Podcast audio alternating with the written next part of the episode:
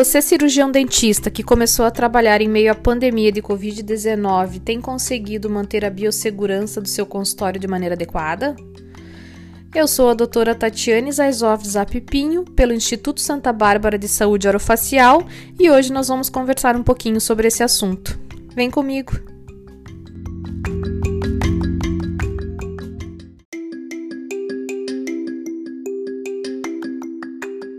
Bem-vindo, cirurgião dentista, ao primeiro podcast de biossegurança do ano de 2020. Devido a essa pandemia que estamos vivendo no momento, a biossegurança ela ganhou um foco bem bastante especial aí e nós temos bastantes coisas para discutir aí sobre o assunto. Qual é a primeira coisa que vem à sua cabeça quando você fala em biossegurança? Acredito que como biossegurança significa, né? Uh, um conjunto de ações que é voltada para a proteção profissional paciente, que visa minimizar riscos de contaminação e também de incidentes de trabalho, eu acredito que os EPIs são é, as primeiras coisas que nós lembramos quando falamos em biossegurança. Quais são EPIs que são utilizados na odontologia e que visam esse conjunto de ações aí. Primeiro lugar, o óculos, máscara descartável, luva, gorro descartável e propé. Esses são os cinco equipamentos de segurança que nós lembramos e que nós já fazemos uso há muito tempo dentro do nosso consultório, tá? O que tem de novo aí? Bom, com certeza as máscaras N95 ganharam foco na área da saúde esse ano aí. Por quê? Porque a máscara N95 ela é responsável por filtrar os aerossóis, enquanto a máscara cirúrgica normal que utilizamos no consultório ela vai filtrar apenas gotículas de saliva. Como no consultório nós geramos muito aerossol com a caneta de alta rotação, hoje sabemos que essas máscaras que utilizávamos não era eficiente suficiente para evitar o contágio do Covid-19. Esse é um dos equipamentos que surgiram aí na mídia e que está fazendo maior sucesso, né?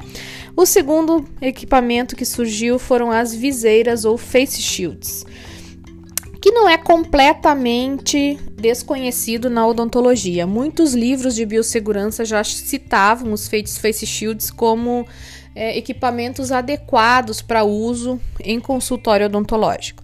Porém, por uma questão de praticidade, né, e também porque parecemos uns astronautas utilizando o equipamento, acho que a gente não fazia uso, pelo menos a maioria dos cirurgiões dentistas não faziam uso deste equipamento. Até mesmo os óculos de proteção. Muitos cirurgiões dentistas não utilizavam, acabavam, é porque usa óculos, acabava utilizando seu próprio óculos, o que não era adequado, né? Então, são aí duas coisas que vieram e eu acho que vieram para ficar por um longo período aí, né? Então, de novo, o que temos são esses dois equipamentos aí. Como nós fazemos a utilização desse EPI, tá? A utilização desse EPI, ela tem uma certa sequência, tá? A sequência correta para colocar o EPI, ela a gente deve deve respeitar ela para que a gente não contamine o próprio EPI principalmente as luvas, que são materiais que vão entrar em contato com o paciente, porque lembrando que a biossegurança, ela não visa apenas a segurança do cirurgião dentista, ela visa a segurança do cirurgião e também do paciente, né? Então, a colocação do EPI, ela tem uma certa sequência. A primeira coisa que nós devemos fazer antes de colocar o EPI, com certeza então seria a higienização das mãos, tá? Hoje tem, tem se visto muito médicos utilizando aquele macacão impermeável, aquele macacão branco. Aquele macacão impermeável é muito legal, principalmente para quem trabalha nas áreas de Covid-19, né, nas UTIs. Então, aquele macacão é bastante legal. No consultório, não é um item é, essencial ou indispensável. Eu acho que seria mais é, legal se a gente conseguisse algum avental descartável mesmo que fosse impermeável, né? Que existem né, no mercado. A questão maior é esses equipamentos muitas vezes não estão disponíveis à venda devido à alta procura no mundo. É, nós estamos com uma certa dificuldade em encontrá-los. Então, o macacão faz também é uma boa pedida aí para quando o cirurgião não encontrar né, o avental descartável. Uh, então, depois da higienização das mãos, a próxima sequência seria a colocação do macacão impermeável ou do avental descartável no caso de consultório odontológico. A gramatura desse avental é no mínimo de 40. Após a colocação do avental, nós passamos para a colocação do gorro, né? E também da máscara N95. Essa máscara, ela deve ser a N95 prioritariamente. Os óculos são colocados a seguir e por último é feita a colocação da luva, tá? Para que ela não se contamine, para que a gente não contamine ela e para que não venha contaminar o paciente com possível vírus, né, que poderia estar presente no nosso consultório. Quando você for retirar esse EPI, então vamos lá. Qual é a sequência de retirada para que a gente evite de se contaminar neste caso?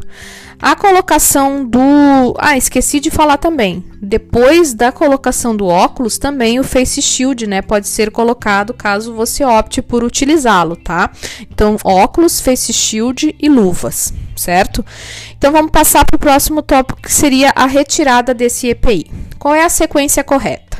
A primeira coisa que você vai retirar vai ser, vão ser as luvas. Porque você tocou no paciente, você tocou na saliva do paciente e essas luvas estão contaminadas. Caso você retire outras coisas antes de retirar a luva, você vai contaminar ou o seu jaleco, ou o seu óculos, ou o seu gorro. Então a primeira coisa que você vai remover são as luvas. Depois você vai fazer uma remoção da touca descartável porque a touca descartável ela tá bem acima, não vai contaminar nada, né? Depois da touca, o avental. No avental, ele é bem importante que você não remova o avental uh, depois de ter removido os óculos de proteção e a máscara. O avental vem primeiro, tá? Então, depois do avental, você pode remover o óculos de proteção e a máscara. A sua máscara N95 é a última coisa a ser removida do, do, do, de todos os equipamentos, tá? Por quê? Porque você não pode contaminar, né? Não pode se contaminar. Então, essa, é, essa seria uma premissa aí que você deveria, deve ser uma sequência que você deve seguir para remoção desses EPIs aí. E por último, lavar as mãos, certo? As mãos elas devem ser lavadas sempre depois que você retira o seu EPI, porque você tocou nesse EPI. Você lembra que você tirou a luva primeiro?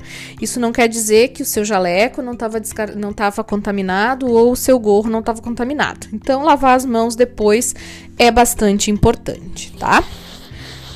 O próximo tópico que eu gostaria de conversar um pouquinho com vocês é seria de como a gente pode fazer para evitar alguns tipos de infecções ou de contaminações dentro do consultório.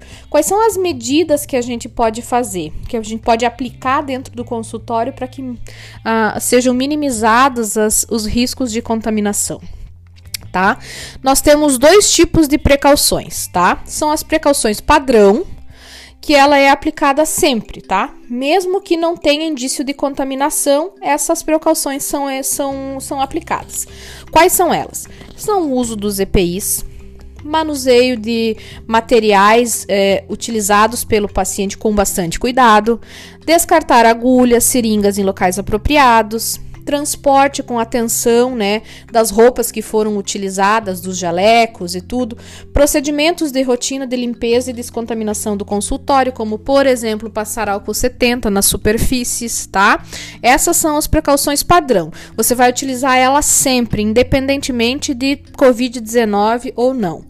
E existem também agora entraram, né, no nosso no, no nosso hall de de cuidados os, as precauções específicas, que são aquelas que uh, atuam diretamente no modo de, de transmissão particular da doença.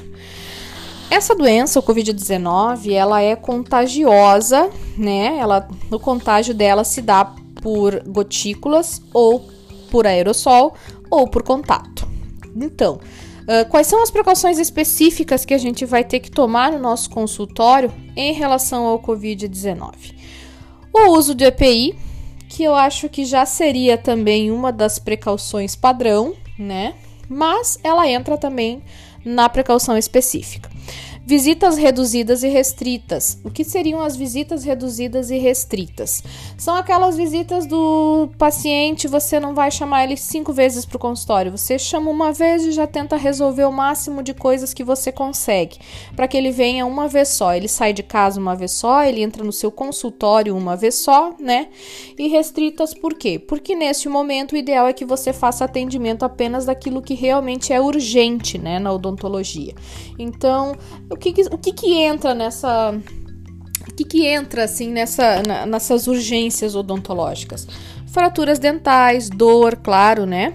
fraturas dentais, é, solturas de cerâmicas, solturas de cerâmica sobre implante, uh, problemas com próteses, né? Então, essas coisas aí que entram nessa, nessa parte aí de, de emergências, tá? Bom, hoje nós sabemos que as partículas é, aerossóis, elas permanecem suspensas no ar e elas podem se espalhar por distâncias bastante longas.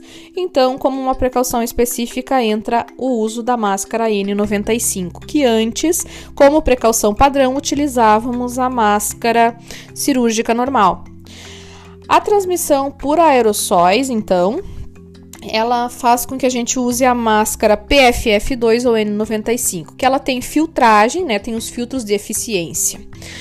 Uma das coisas também que entram com precauções específicas é manter portas fechadas Sim, o que você deve manter são as janelas abertas, mas as portas do consultório elas devem ser fechadas para que evite contaminar ambientes fora do consultório, como a sua recepção, a sala da secretária, a sala do cafezinho, outros consultórios que venham a ter. Então as portas elas são fechadas, as janelas é que são abertas. O ar condicionado hoje sabe-se que não deve ser utilizado pelo risco de contaminação do COVID tá? Uh, a higienização das mãos também entra como precaução específica, porque ela deve ser higienizada antes do contato com o paciente e depois dos procedimentos também. E medidas de isolamento, né? O que seria essa medida de isolamento? Isolamento de casa? Não, amor. Isolamento com lençol de borracha. Sem preguiça nessa hora. Vamos fazer o isolamento do paciente toda vez que for possível.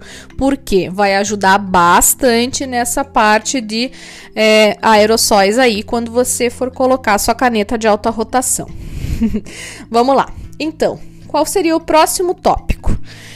Bom, nós temos alguns problemas, né, nessa pandemia. O maior deles eu acredito que seja o desabastecimento dos EPIs. Né? Nós não conseguimos encontrar máscaras N95 suficiente e muito menos aventais descartáveis. Luvas agora estão reaparecendo, mas também no início estava bastante difícil de encontrar. Além disso, né, o preço aumentou muito. Nós podemos ver aí que muitas coisas triplicaram ou até quadruplicaram o valor. No caso, as máscaras cirúrgicas, né? Antigamente nós encontrávamos a 20 reais uma caixa, hoje é 200.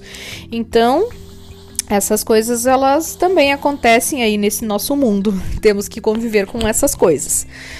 Uh, é possível a gente atender no consultório sem contaminação? Essa é uma pergunta bastante importante, né? Sim, é possível que a gente atenda no consultório odontológico sem que ocorra nenhum tipo de contaminação. Isso mesmo quando o paciente esteja contaminado com o Covid-19, porque nós vamos utilizar todas as medidas de biossegurança para que nós possamos nos cuidar e que não, não contaminemos nenhum outro paciente também. Algumas das uh, medidas que você pode tomar em relação ao paciente, né? Uh, quando ele for fazer o uso do seu consultório por algum motivo. O bochecho. O bochecho é uma coisa bastante importante. Hoje nós sabemos que a clorexidina ela não é eficiente para, uh, para, para, para o Covid-19. Então, o que, que nós temos hoje que nós podemos utilizar? O peróxido de hidrogênio a 1% ou a 0,5%. O paciente pode bochechar essa solução por um período de 30 segundos a 1 minuto né? Ele pode inclusive fazer gargarejo, caso você tenha em seu consultório é um espaço para que ele vá, que ele saia e, e possa fazer o gargarejo, um banheiro, alguma coisa, é possível que ele faça gargarejo. Vai ser bem, bem interessante isso aí. A, o peróxido de hidrogênio ele pode ser manipulado. Não precisa você comprar ele pronto. Acho que você não consegue encontrar pronto. Teria que ser manipulado. Ou você pode comprar água oxigenada 10, vol uh, 10 volumes. A água oxigenada 10 volumes ela vem numa concentração de 3%. Lembra que eu comentei que a gente precisa de uma concentração de 1%. Então, qual é a dica aqui? Você pode, pode fazer um preparado, dilui ela. Tem que ser na água destilada, tá, gente? Não pode ser na água da torneira, porque a água da torneira contém cloro e outras substâncias que podem fazer alguma reação aí com peróxido de hidrogênio e não tornar a solução eficiente. Então você faz a diluição. É, como você tem a 3%, você pode pensar assim: ah, então eu vou diluir, diluir ela em uma proporção 1 para 3 aí, pelo menos. Não. 1 para 2? Não. É meio a meio. Metade de água, né, e metade de solução de peróxido de hidrogênio. Por quê?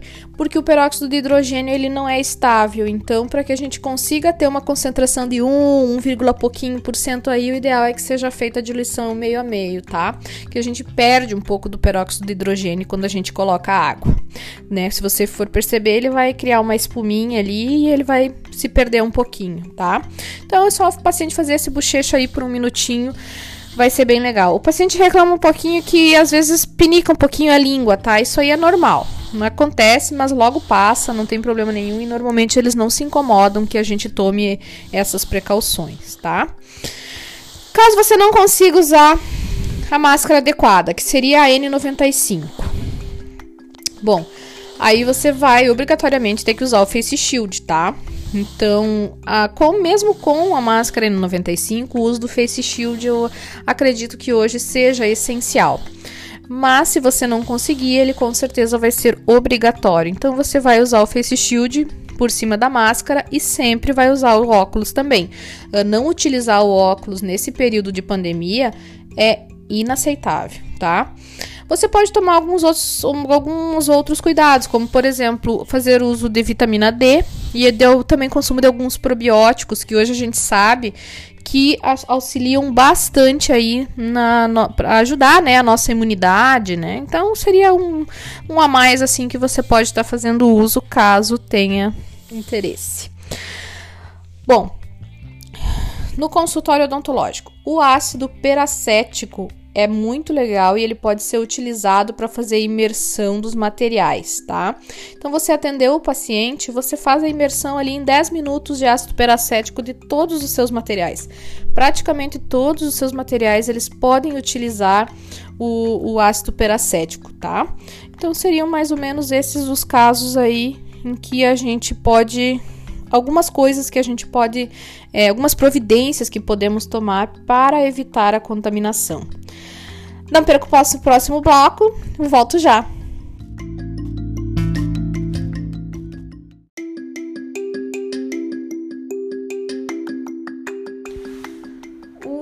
O ácido peracético ele também pode ser utilizado para a higienização das próteses totais e próteses parciais. Então é uma dica bem legal aí para quem trabalha com prótese, para laboratórios, né, de repente que precisem é, esterilizar as próteses, o, faça a imersão delas dentro por 10 minutos no ácido peracético, que já vai estar tá limpinha, tá?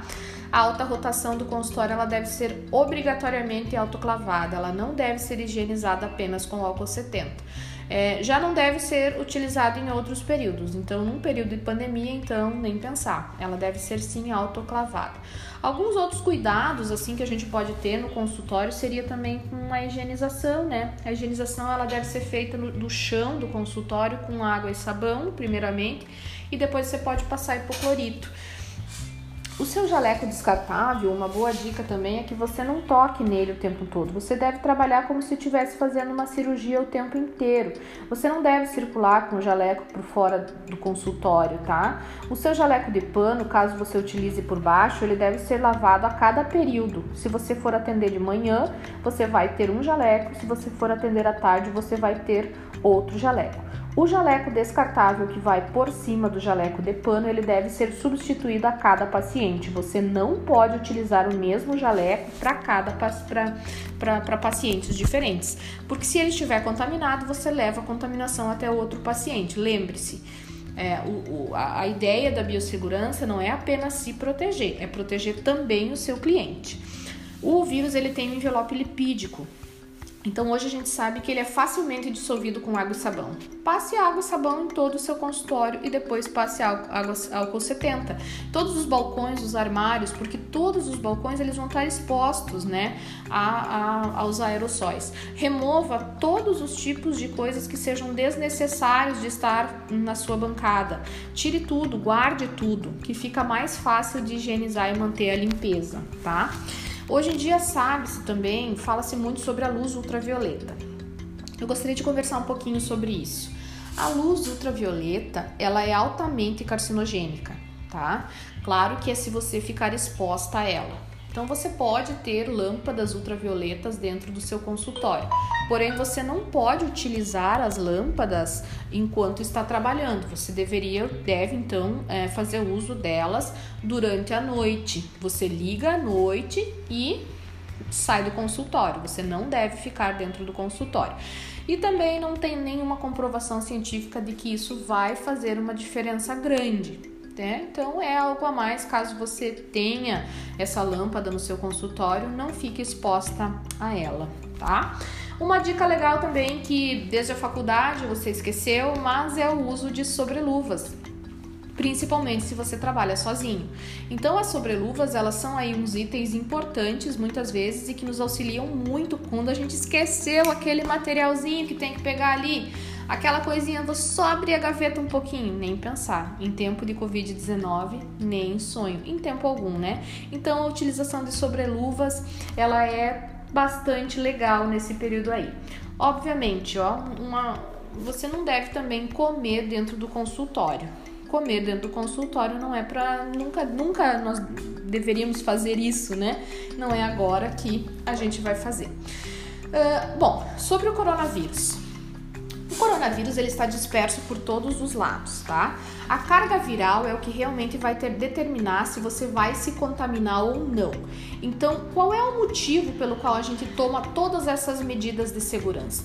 É, de, é a carga viral, diminuir a carga viral. É possível você zerar a carga viral dentro do seu ambiente de trabalho? A resposta é não nós nunca vamos conseguir zerar a carga viral dentro do nosso ambiente de trabalho.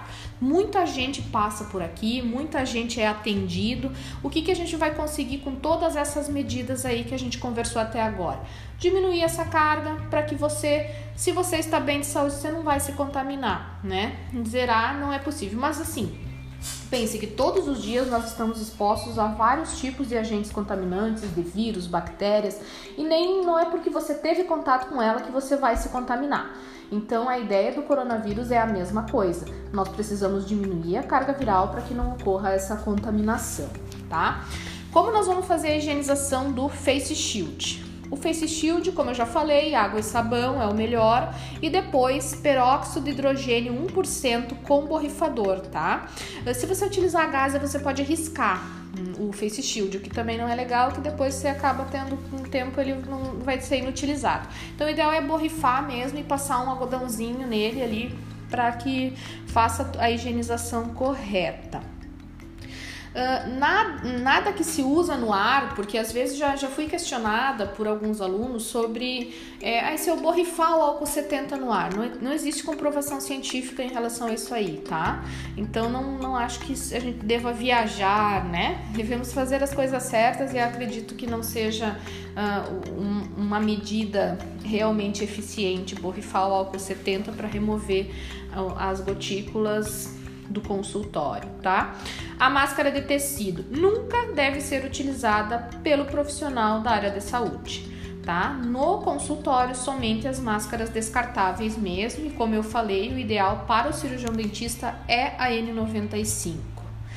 A posição do paciente ela deve ser é, né, adequada, então é, a gente nunca também deve utilizar a seringa tríplice, né?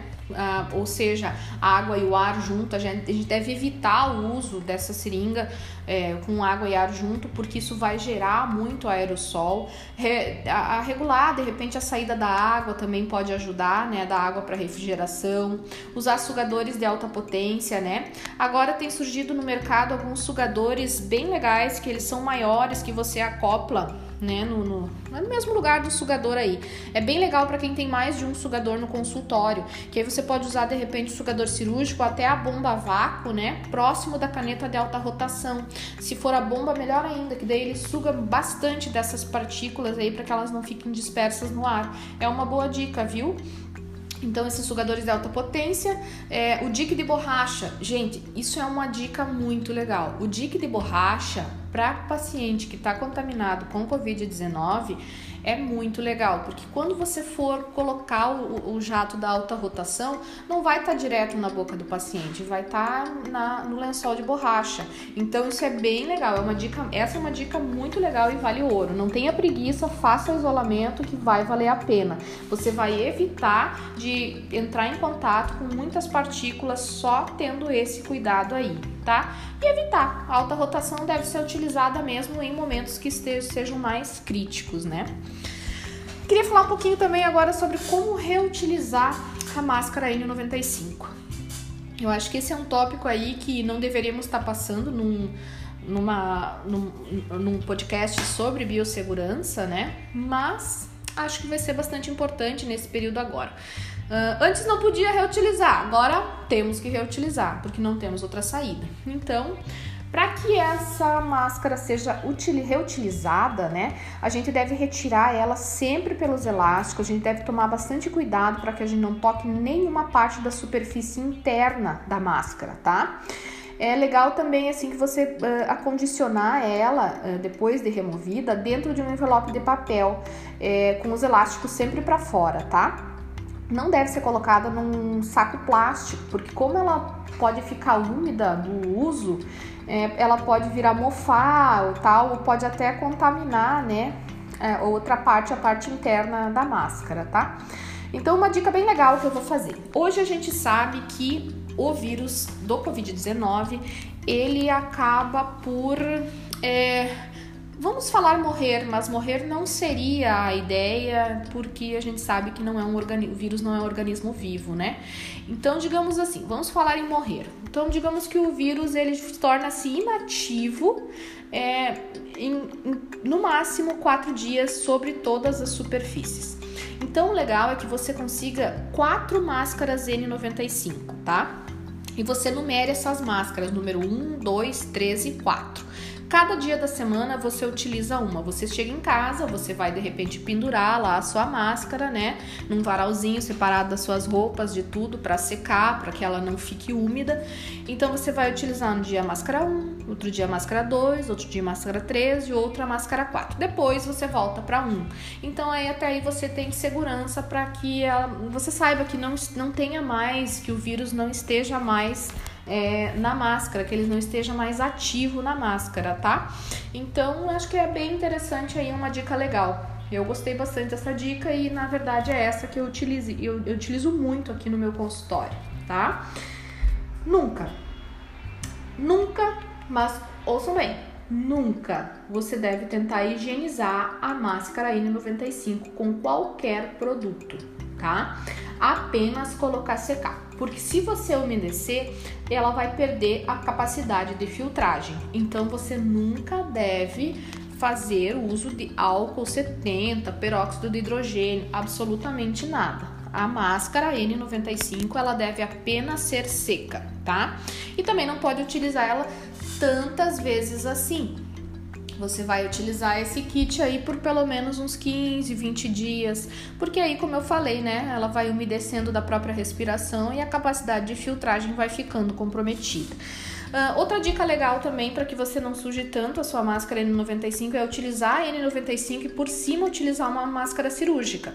Então, se você fizer uso da N95 mais a máscara cirúrgica, quando você sai, você pá, bota fora a máscara cirúrgica e guarda a N95, que é importante que você utilize. utilize.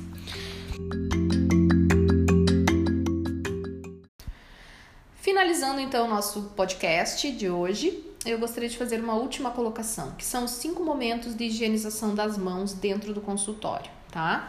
É bastante importante. Água e sabão você vai usar bastante, meu colega. Olha, mas muito mesmo. Antes do contato com o paciente, antes da realização do procedimento, após risco de exposição com qualquer fluido, ou seja, saliva, no nosso caso, após contato com o paciente e após contato com áreas próximas ao paciente, porque ele está respirando, ele está expelindo o vírus a todo momento. Esse foi o nosso podcast de hoje sobre biossegurança na odontologia em tempos de Covid-19. Se você gostou, siga-me no meu siga-me no Instagram, né? doutora.tatianez.zepinho uh, pelo Facebook no www.facebook.com/barra dentista smile, no YouTube Dentista da Beleza ou www.dentistadabeleza.com.br, o meu site. Eu espero que todos tenham gostado e aguardo vocês para o próximo podcast.